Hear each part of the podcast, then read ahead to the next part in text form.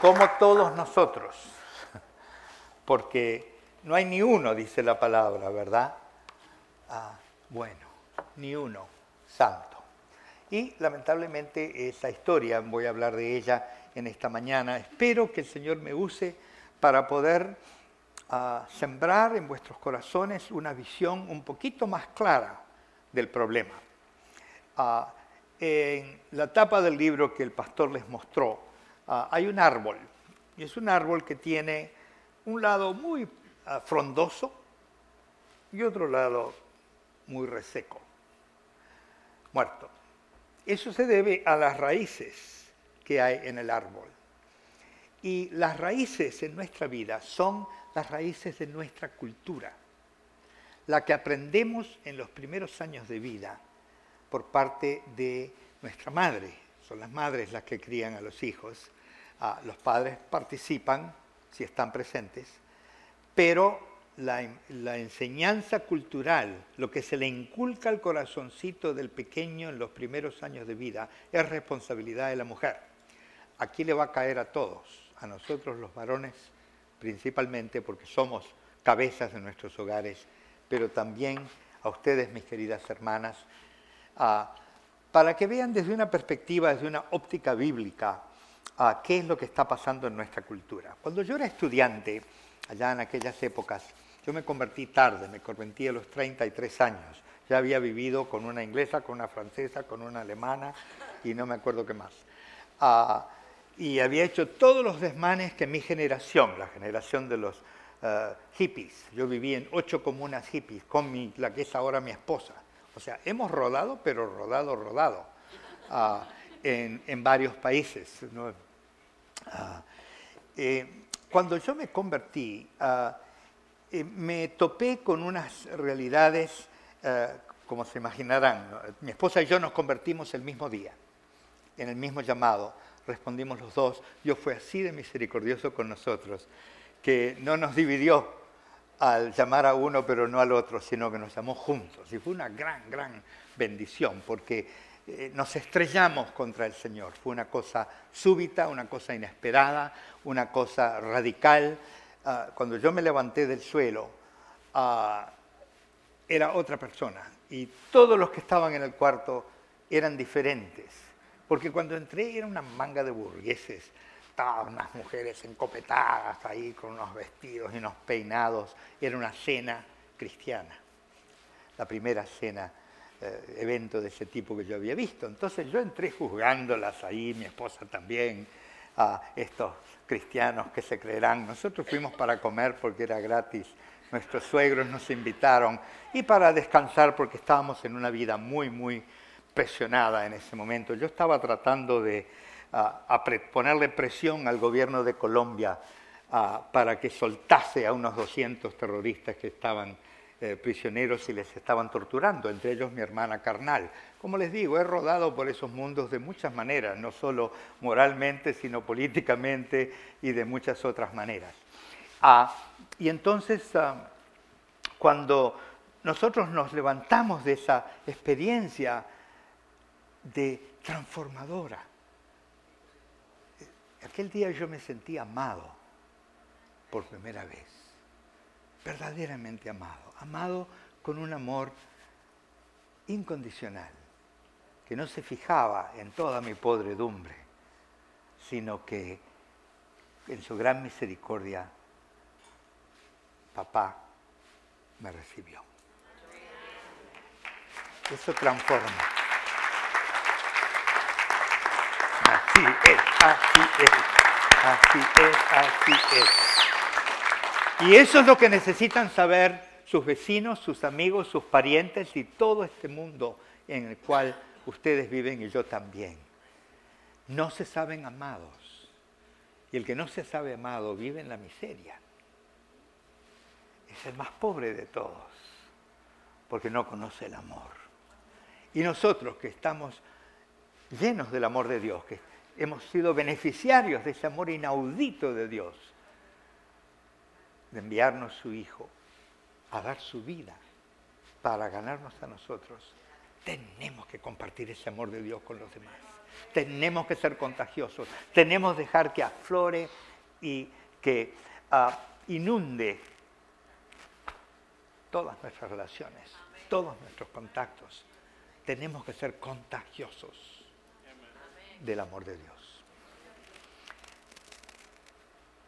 Mi esposa y yo recogimos a nuestro hijo, tenía tres años y medio el primero, de camino a casa, volviendo de esa cena, transformados. Y yo le expliqué a mi hijo de que algo había cambiado. Y le dije, ya no vamos a ser solo nosotros tres ahora en casa. Ahora somos cuatro. Y el otro, tú no lo puedes ver, no lo podemos ver, pero nos ama. Es muy bueno, se llama Jesús. Y entonces por primera vez esa noche al llegar a casa, nos arrodillamos y le dijimos Nighty Night a Jesús. O sea, buenas noches. Nos despedimos de Jesús y él se acostó por primera vez. Al niño cambiar de reino no le, no le afecta, es, es una novedad más. Pasó de un reino al otro porque sus padres así lo guiamos. Pero después de que lo acostamos, cuando nos fuimos a acostar nosotros,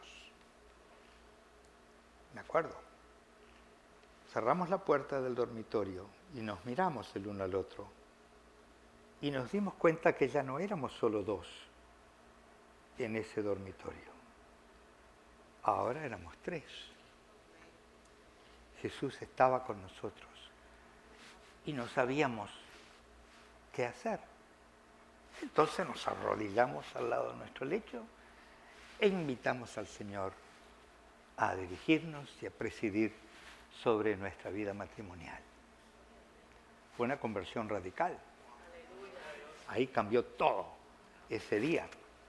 A, partir de ese día, este libro se convirtió en la regla de vida para nosotros.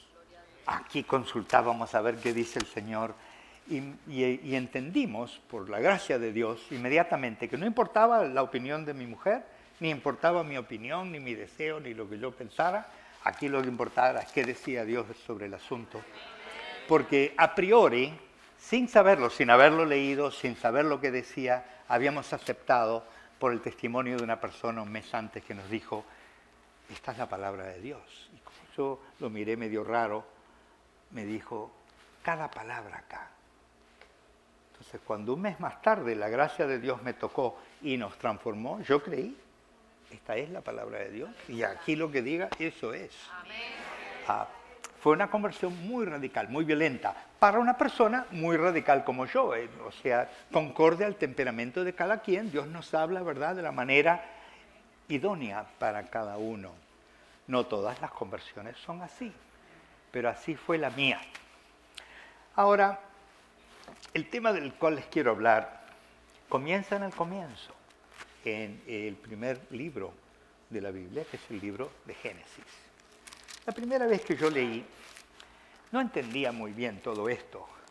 Ah, me acuerdo en la primera semana, ah, leí precisamente el pasaje que cité en el primer ah, culto.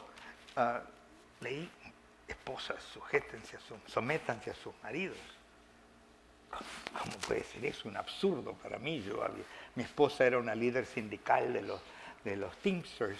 Ah, yo había organizado un sindicato de trabajadores agrícolas. Yo no creía en la sujeción de nadie a nadie.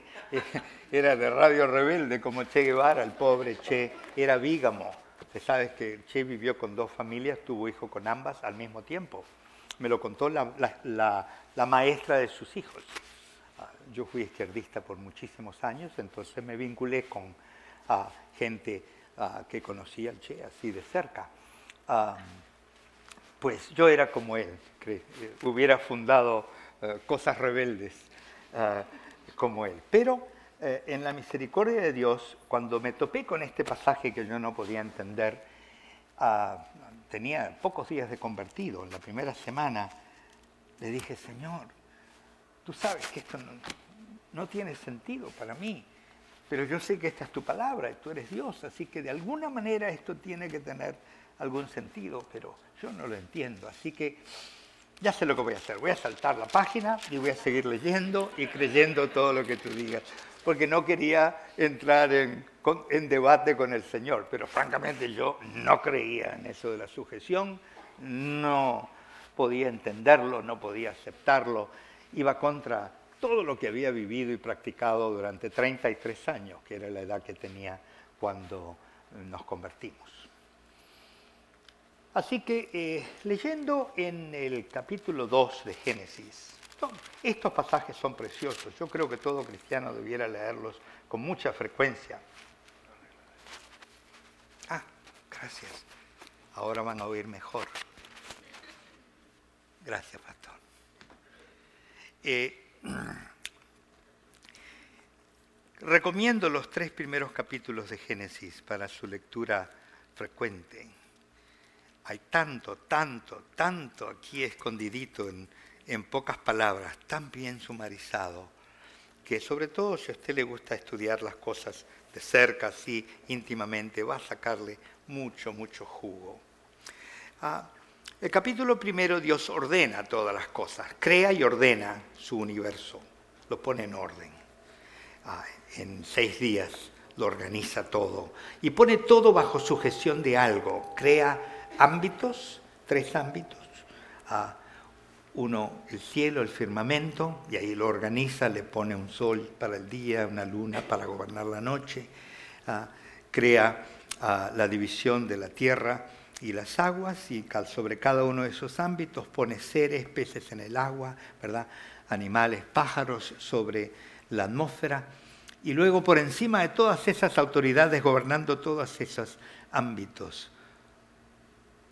coloca a su hijo, Adán, el primer hombre. Precioso ver cómo lo, forma del polvo de la tierra, le da forma y luego le da de su propio aliento. El aliento de Dios es la vida en nosotros. Eso es lo que dice. Ah, y lo, le da reglas para que pueda vivir en libertad dentro de este precioso jardín que le plantó, el jardín del Edén que le decimos. Ah, le pone reglas. Dice, puedes comer de todo esto libremente pero no comas de esta cosa, del árbol del conocimiento del bien y del mal, porque te va a hacer mal. El día que comas, morirás. Y las reglas son importantes, porque sin reglas no hay libertad. Para poder ser libres, tenemos que voluntariamente acatar reglas. Entonces, esa regla le dio la libertad a Adán de poder comer de todo, y luego dice Dios, no es bueno que el hombre esté solo, le voy a hacer una, un complemento, una ayuda idónea para él. Y en lugar de crear la ayuda, inmediatamente lo que hace es educarlo, prepararlo para ejercer dominio, para ejercer soberanía sobre la tierra, así como los jóvenes no deben de casarse hasta que puedan proveer, ¿verdad? por su familia. Igualmente Adán no debía tener una esposa hasta que no supiera cómo usar la creación de Dios, entenderla y usarla, ejercer mayordomía. Pues así el Señor le va trayendo todos los animales, todos los pájaros, se los examina junto con papá y entendiendo por el Espíritu en esa comunión les da nombre. Entiende lo que son, pasa el examen, ¿verdad? Pero el examen final es cuando, habiendo entendido toda la ah, lo que los científicos confunden con evolución, ah, no es una evolución de, una amiba a un perro y a un mono y a un no, no es eso, es un currículo.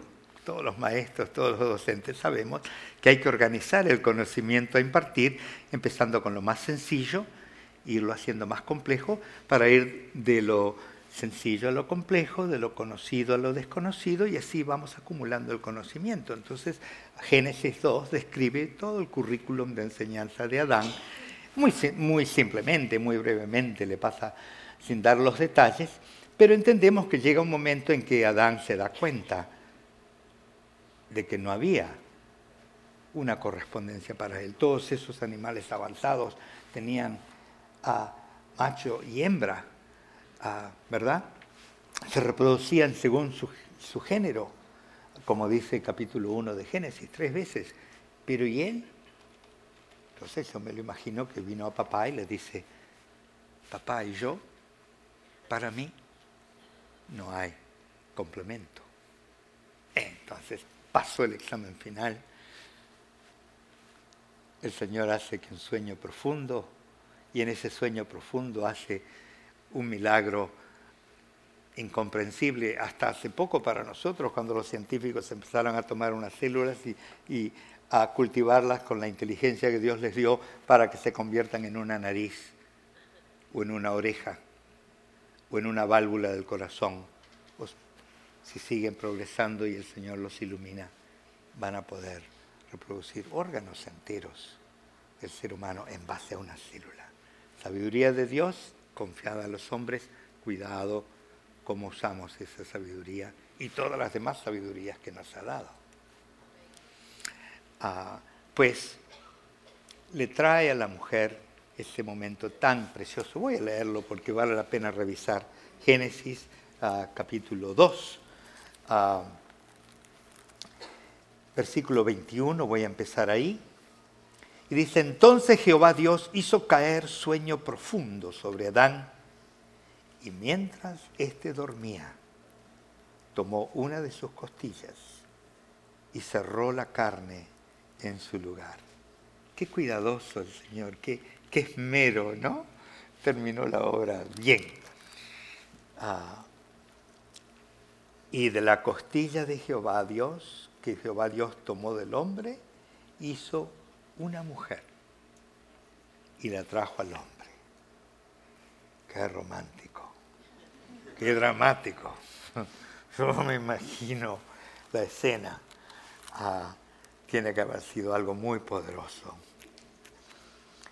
Dijo entonces Adán, esta no es ningún animal. Bueno, no dice eso, dice, pero es lo que había estado viendo, ¿no? O sea, había estado captando y entendiendo la naturaleza de cada uno de estos seres vivientes y de pronto le trae una mujer y dice, esto ahora es hueso de mis huesos y carne de mi carne. Esta será llamada varona, porque del varón fue tomada. Inmediatamente la reconoció. Reconoció en ella su propia naturaleza, su complemento, su pareja. Precioso, un momento dramático que todos ustedes jóvenes creativos deben de reproducir en sus canciones, sus poemas, sus películas y todos, juegos y todo lo demás. Ah, momento precioso, primer hombre y la primera mujer. Y entonces el Señor les da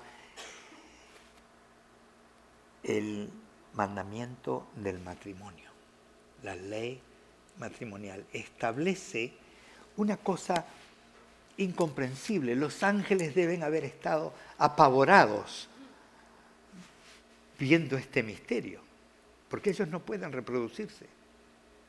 Pero Dios le da al hombre y a la mujer juntos la capacidad de colaborar con Él en la creación de otro ser humano, y otro y otro y otro, tengo 12 nietos,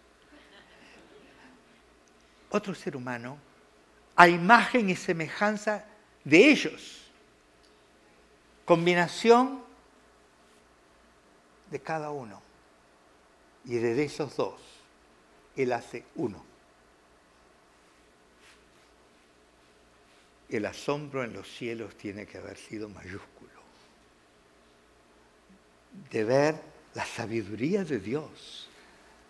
De tomar a dos seres humanos tan diferentes no desiguales, diferentes, y crear en su sabiduría una unión entre ellos tan perfecta que de esa unión nace la próxima generación. Es indescriptible, es poderosísimo. Y todos y cada uno de nosotros, salvo algunas excepciones, hemos sido llamados a ser partícipes de esa cadena de generacional que cumple los propósitos de Dios. Comienza ahí con esos dos, en un momento sublime en el cual Dios ordena cómo ha de ser esa unión. Por tanto, dejará el hombre lo que más quiere, lo que lo crió, lo que lo engendró, lo que más ha valido en su vida hasta ese momento, dejará eso atrás.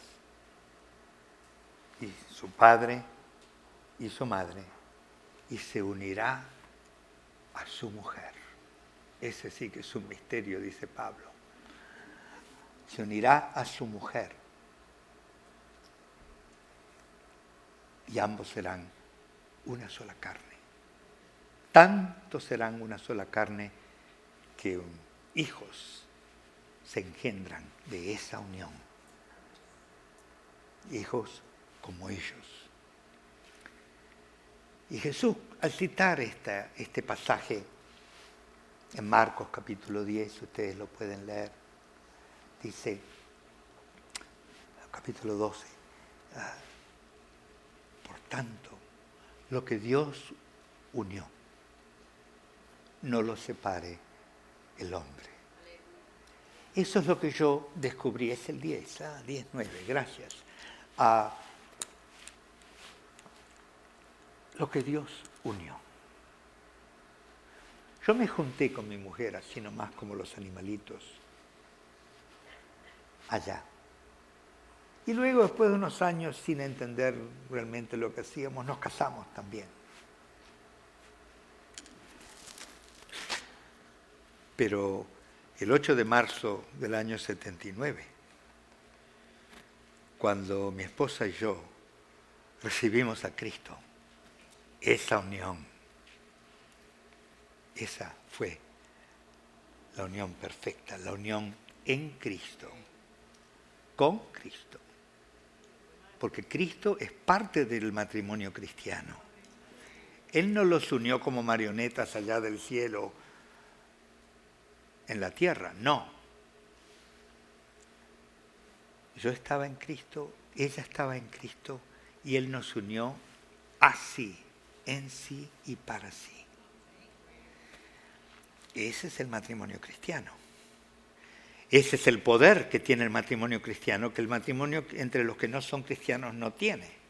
Falta Cristo. Lo más importante. Así que esto es lo que ocurre en Génesis 2 a 24. Y luego el, el precioso versículo 25 dice, estaban ambos desnudos, Adán y su mujer y no se avergonzaban. ¿De qué se iban a avergonzar? Estaban en presencia de Dios, tal cual los hizo, para lo cual los hizo. Se deleitaban en la plena presencia de Dios, así como nos deleitamos Diana y yo el 8 de marzo y a partir de entonces en nuestras vidas. Lamentablemente, todos ustedes conocen la historia, había una serpiente y era un ángel, el más hermoso de los ángeles, que se había rebelado contra Dios. Pondré mi trono sobre las estrellas de Dios y seré como Dios. Bueno, se imaginarán que esa rebelión no duró 50 años. ¡Ah! Cayó como una centella, dice Jesús, yo lo vi caer a, a tierra. Y ahí lo encontramos en forma de serpiente logrando atraer la atención de la mujer, engañarla, que ellos pueden ser como Dios, lo mismo que él había querido ser en el cielo. Y logró que ella tomase de la fruta prohibida, comiese, le diera a su marido y él pecó. Entonces, como resultado de ese evento, al cual le llamamos la caída, la entrada del pecado, a la humanidad, los dos primeros padres, en cuyos genes todos nosotros estábamos comprendidos. El gran problema con la teoría de la evolución es que borra del mapa a Dios como creador y borra del mapa a Adán y a Eva. Y por tanto, borra el pecado y por tanto borra la necesidad de un Salvador. Elimina todo lo que nosotros sabemos, hemos creído y nos ha enseñado Dios, lo elimina. Ese es el gran problema de la teoría que se le enseña a todos nuestros hijos todos los días cuando los autobuses amarillos se los llevan a aprender eso. Un escándalo.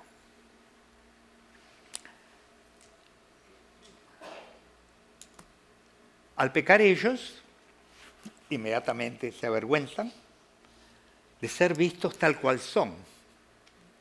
Ya no pueden tolerar el ser conocidos, porque ahora hay tinieblas en su corazón. Entonces se avergüenzan de sus desnudeces y se hacen taparrabos para cubrir sus vergüenzas, dice el antiguo. La vergüenza no son nuestros órganos, no hay vergüenza cuando estaban desnudos. En el capítulo 2, la vergüenza es el pecado. Esa es la vergüenza. ¿no? Ah, nuestro lenguaje no ayuda en este sentido.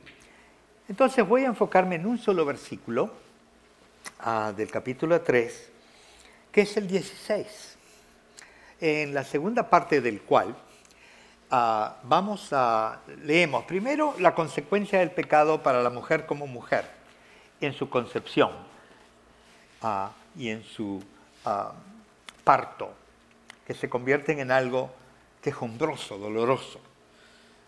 Yo tuve el privilegio de atender a mi mujer en sus cuatro partos y sé presencialmente lo que son los dolores del parto. Y sé también el gozo que viene inmediatamente después del parto cuando nace una criatura. Ah, y ella se convierte en madre. Pero además de los dolores del parto, hay una consecuencia infinitamente más dolorosa, porque dura para toda la vida. El parto es por un momento, pero el maltrato hiere en lo más profundo del alma, hiere la dignidad, hiere la identidad y causa daños humanamente irreparables. Esa última parte, las dos últimas líneas, dice, tu deseo será para tu marido y él se enseñoreará de ti. Lo de enseñorearse sobre la mujer, eso yo lo sabía perfectamente, me había enseñoreado sobre cuánta mujer había encontrado. Ah, eso es obvio, todos nosotros lo sabemos, lo vemos, no necesita explicación, pero lo que sí necesita explicación es lo anterior, aquello del deseo para tu marido. Ciertamente esa no era mi experiencia en aquellos días cuando yo leí esto por primera vez porque mi mujer no me andaba de atrás deseándome, era más bien al revés. Entonces, tuve que pedir ayuda de los teólogos años después, los que estudian los lenguajes originales, gloria a Dios por ellos, y uno de ellos me explicó de que para entender estas dos palabras, del deseo y del enseñorearse, debía ir al próximo capítulo, al capítulo 4 versículo 7. Porque ahí uno encuentra exactamente las mismas palabras al final del versículo 7. Solo que ahora Dios le está hablando a Caín, al primer hijo de Adán y Eva. Y le está explicando que el pecado está a la puerta, está ahí agazapado, si se quiere. Y que el deseo del pecado es para él. O sea, el pecado quiere dominarlo, el pecado quiere hacerlo caer, el pecado quiere controlarlo. Entonces, y él, por supuesto, lo que debe hacer es dominarlo, no dejarse dominar por el pecado. Bueno, aplicando esa interpretación de las mismas palabras a Génesis 3:16, como vimos, quiere decir tu deseo será para tu marido, quiere decir tú vas a querer controlar a tu marido. Y él se enseñoreará de ti. Lo que eso describe, mis hermanos, es lo opuesto del amor. Es la corrupción del amor, del amor de Génesis 2. Ahora se ha convertido en una lucha por el poder. Han sido infectados, contagiados por el mismo ah, espíritu que manifestó Satanás en el cielo cuando dijo que quería poner su trono y quería ser como Dios. Deseaba el poder. Bueno, el marido pecaminoso, a causa del pecado, el ser humano varón, desde Génesis 3 en adelante, va a tener la tendencia a querer hacer uso de otros seres humanos, empezando con su mujer, adueñándose de ella, usándola para sus propósitos y para su servicio, para su placer. Y la mujer va a hacer lo mismo, exactamente, pero lo va a hacer de una manera muy sutil y muy diferente. No se va a ver de esa manera. Va a parecer cariño. Va a parecer buenas intenciones. La jovencita enamorada, de él. Ella le ve los defectos, pero en su corazoncito ella piensa, yo lo voy a cambiar. ¿Verdad? Con buenas intenciones, ella lo quiere mejorar. ella lo quiere ayudar para que él sea como ella quiere. para que le haga los justos para que la trate como a ella le gusta que la traten. Y claro, si no fuera por el pecado, esas intenciones serían muy buenas. Pero, gracias al pecado, que nos hace seres egoístas, ese deseo positivo se convierte en algo negativo se convierte en un instinto de control, de manipulación, que toma muchas formas. Puede parecer seducción, por ejemplo, que es la corrupción de un natural atractivo que Dios le ha dado a la mujer, que la niñita jovencita, chiquitita, de, mis nietas de, de siete años, cinco años, ellas quieren lucirse, quieren atraer, quieren los ojos de su papá y de su abuelo, quieren que ah, nos sintamos atraídos, quieren experimentar el amor en esa forma, inocente, completamente inocente. No hay nada de, de malo en eso. Pero la perversión de lo bueno, gracias al egoísmo del corazón humano, gracias al pecado, luego lo convierte en otra cosa, donde ya tal vez de adolescente sabe que puede atraer las miradas y el interés de los varones y si Dios no está obrando en su vida, si no tiene instrucción y cobertura y un hambre de Dios que le ayude a sujetarse a las reglas de Dios, se convierte en una persona que manipula a los demás y usa sus dones, su atractivo juvenil, precioso, el cuerpito que Dios le dio, lo usa para mal. Así es, ese es el camino de todos nosotros. Ah, y claro, cuando es madre, ese ser humano chiquitito, precioso como el nieto que me nació el sábado, el número 12, Billy, no lo conozco todavía porque he estado de gira hace un mes, ah, ese preciosísimo ah, bebé depende completamente de su mamá. Ella tiene todo el equipo de lo que él necesita. Y ella se va a invertir, mi hija se está invirtiendo en su hijito como es debido. y se va a crear un, lazo de amor y de dependencia entre ellos, maravilloso, como todos nosotros, espero yo, salvo alguno muy, muy infeliz que no haya podido uh, gozar del cariño y el calor de una madre. Todos lo, hemos conocido. De nuevo, eso es precioso, es regalo, es el don de Dios. Pero el pecado corrompe lo bueno de Dios. Y entonces, uh, en muchísimos casos, sobre todo en nuestra cultura, que es de lo que les quiero terminar hablando, esa corrupción uh, hace, crea una codependencia y crea lazos uh, que destruyen. Porque primero, ella es tan importante para el hijo y la hija que el padre casi desaparece del mapa. Uh, porque no tenemos el equipo, ni tenemos el tiempo, ni tenemos la, el llamado y la vocación de atender a los pequeñitos que están creciendo a, como lo puede hacer su mamá.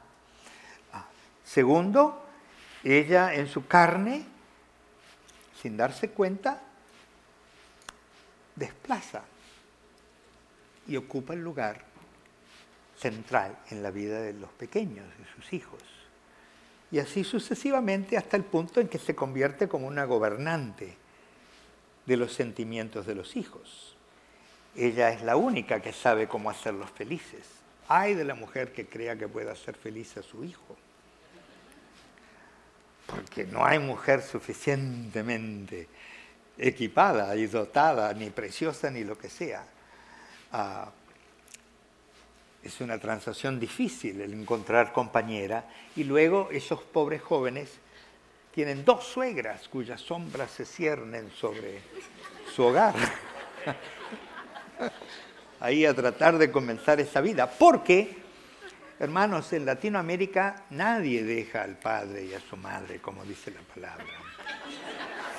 Por muy cristiano que sea, dada la crianza, nuestra cultura, desgraciadamente, nos lleva a quebrantar esa regla, no entenderla, ignorarla. Y por tanto muchos, muchos de nuestros hogares son infelices, por lo menos por los primeros 10 años, diría yo, hasta que ella logra ganarse la, la primacía del amor de su esposo. Y a veces nunca lo logra.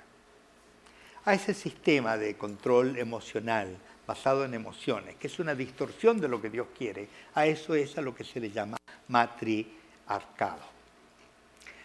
Uh, el matriarcado, lo voy a decir aquí, y, no es contrario al machismo, al contrario, son complementarios. Son las madres las que crían hijos machos. Mira qué hombrecito, y el otro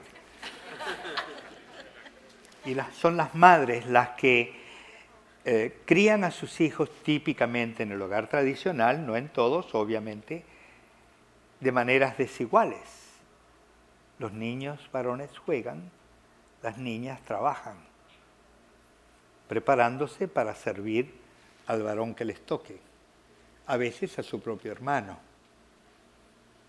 Ah, mi esposa norteamericana, cuando la llevé a conocer a mis hermanas viejas, se asombraba de que una señora 25 años mayor que ella la servía. ¿Por qué? Porque era mi mujer, la mujer del varón.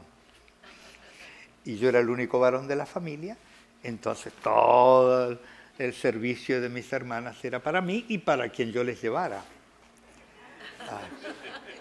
Qué absurdo, ¿verdad? Ella veía las diferencias culturales claramente, por supuesto, porque tenía sus propios defectos diferentes a los nuestros.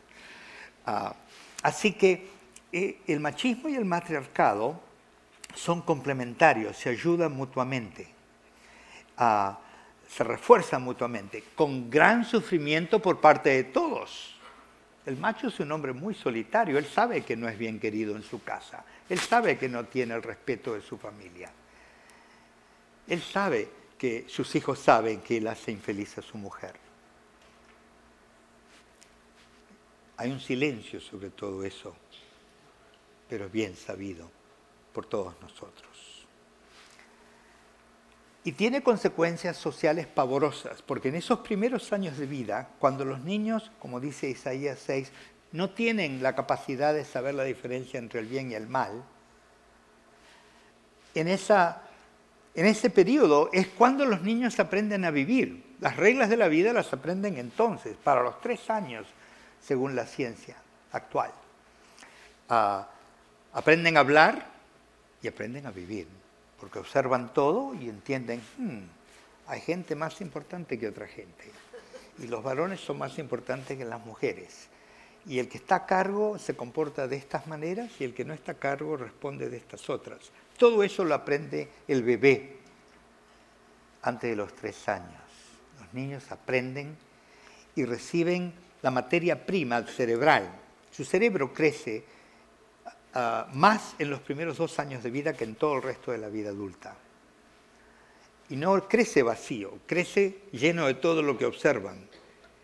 No lo entienden así como nosotros, pero lo captan y queda, queda inculcado, es inculcado en la temprana niñez. Entonces aquello de que enseña al niño su camino, para cuando le enseñamos así verbalmente la palabra, eso ya requete demasiado tarde, ya vieron cómo es la vida y lo aceptaron, esa es la vida.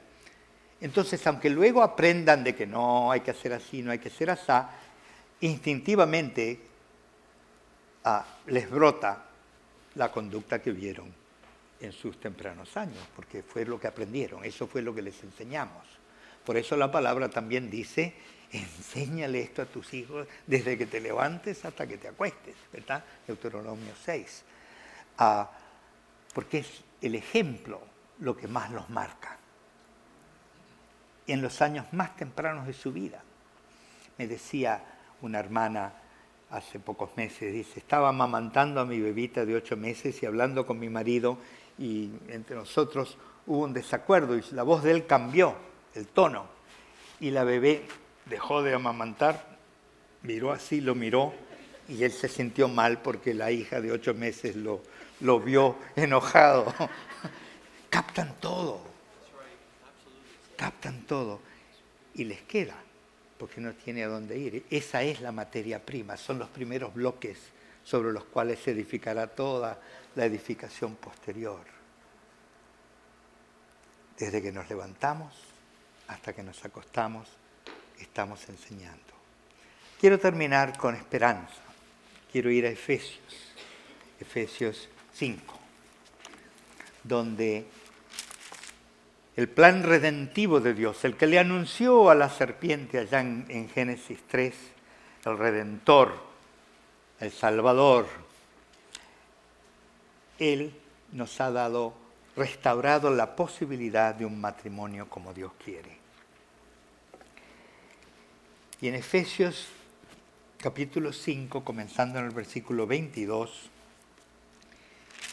cinco veces ustedes lo leen con detención, van a encontrar una comparación entre nuestro matrimonio humano, el marido, la mujer, y el matrimonio místico de Cristo con la iglesia. Yo solo voy a leer una, porque eh, no tengo tiempo para cubrir todo lo demás. Ah, pero si empezamos, por ejemplo, en el versículo 21, dice, Someteos unos a los otros en el temor de Dios. Ve, el orden del matrimonio es un orden de sujeción. Ah, Primera Corintios 11 lo dibuja así, dice, Cristo se somete a Dios, el hombre se somete a Cristo, la esposa se somete a su marido. Y no lo dice ahí, pero lo entendemos en los mandamientos, los hijos se someten a sus padres, honrarán a su padre y a su madre. ¿Verdad? Ese es el orden familiar divino, ordenado por Dios desde el principio, no ha cambiado ni va a cambiar. Someteos unos a otros en el temor de Dios. También quiero decir otra cosa escandalosa. Yo me someto a mi matrimonio. Yo estoy aquí con permiso, porque soy hombre casado. Yo no podría estar acá si mi, si mi esposa estuviera en desacuerdo con el ministerio que Dios me ha dado. Perdería la autoridad de hacer el segundo ministerio. ¿Por qué? Porque mi primer ministerio es este.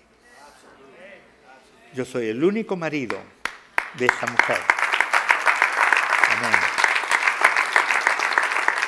Qué bueno. Gracias por ese aplauso, porque no en todas las iglesias se concuerda con lo que digo.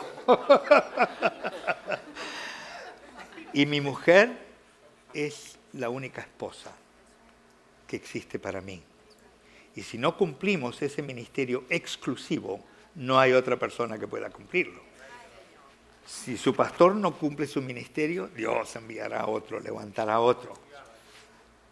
Pero para el ministerio matrimonial no hay eso. ¿Verdad?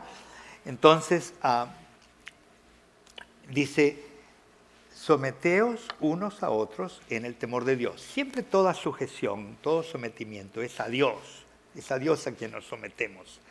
Y Él pone autoridades humanas para nuestro bien, como dice Romanos 13, 4, y nosotros respondemos al amor de Dios en amor obedeciéndolo. ¿Verdad? Ah, dice Jesús, si me aman, cumplan mis mandamientos. La obediencia es la respuesta de amor al amor de Dios, es la obediencia, la sujeción. Entonces nosotros nos sujetemos, nos sujetamos. a someteos los unos a los otros en amor de Dios. Las casadas estén sujetas a sus propios maridos como al Señor.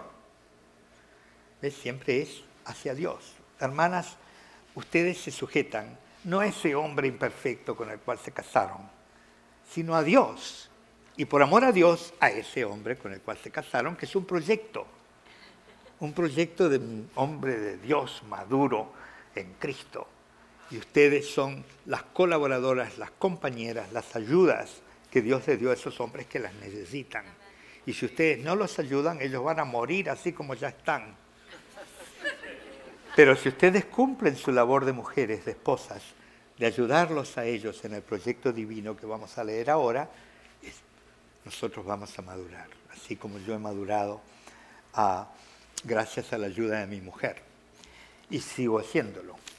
Ah, dice, porque el marido, versículo 23, es cabeza de la mujer, así como Cristo es cabeza de la iglesia. Esta es la primera vez que se menciona de las cinco, la cual es su cuerpo y Él es su Salvador.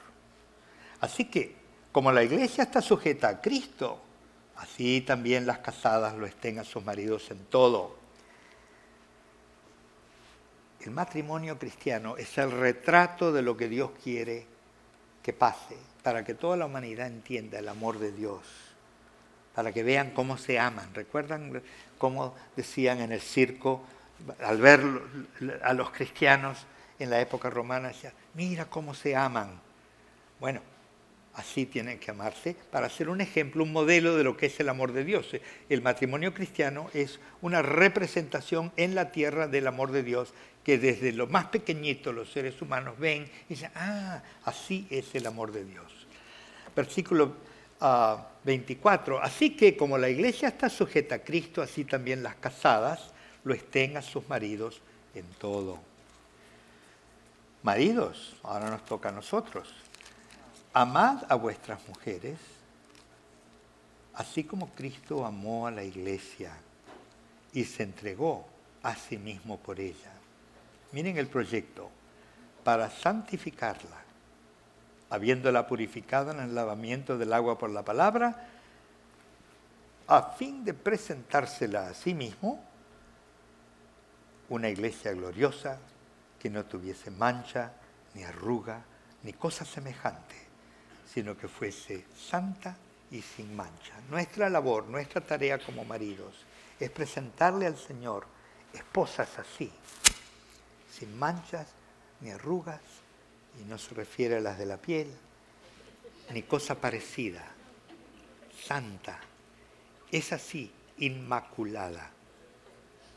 Sin mancha es lo que la palabra inmaculada quiere decir.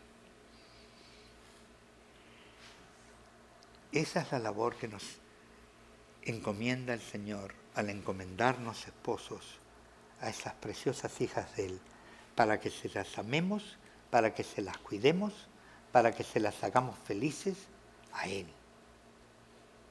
Y esa es la misión que nos ha dado. Y nos ha dado la herramienta, que es la gracia de Dios, porque nosotros no tenemos el poder de hacer eso, eso lo hace Cristo. Pero sí tenemos el poder de posicionarnos como cabeza espiritual de esas mujeres.